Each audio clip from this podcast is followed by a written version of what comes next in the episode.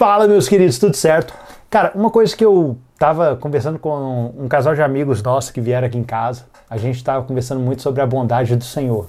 E quando a gente estava ali discutindo sobre a bondade do Senhor, algo assim que é interessante, né? Porque a gente começa a conversar com pessoas assim, e muitas vezes, quando eu estou falando sobre quem Deus é e aquilo que eu percebo nele, eu muitas vezes sou ministrado por aquilo que eu, eu mesmo estou dizendo. E quando eu estava falando sobre a bondade do Senhor, eu coloquei como exemplo Daniel e eu falei assim: não, gente, porque olha só, a gente tem que entender, mais, mais ou menos isso que eu falei. Que, por exemplo, Daniel. O Daniel não existe um dia no futuro que fala assim: não, quando esse dia chegar, aí você vai conhecer a minha bondade, aí você vai saber o quanto eu te amo, Daniel.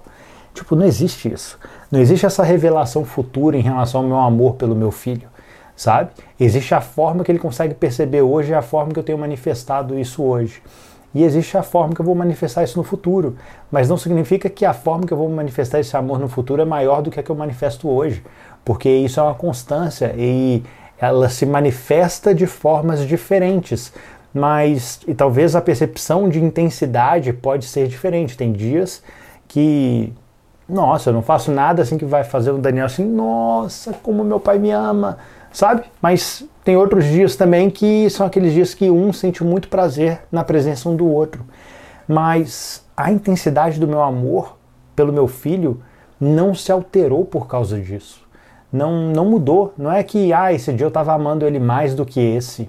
Eu não, eu não percebo essa variação em relação a, ao meu amor pelo meu filho. Para mim ele é uma constante, sabe? Eu amo meu filho constantemente.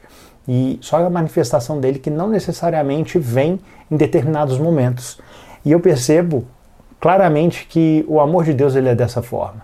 Ele, ele é constante, sabe? Existem os dias que nós percebemos uma manifestação dele de uma forma diferente que isso preenche o nosso coração.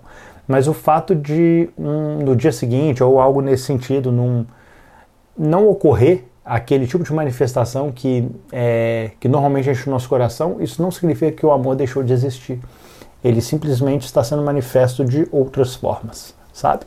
Bom, é isso, meus queridos. Eu queria compartilhar isso aqui com você. Se você de alguma forma tem sentido dificuldade de perceber o amor do Senhor, eu acredito mesmo que Ele te ama da, de uma forma constante. Ele não te amou mais em um dia do que Ele te ama em outro, sabe?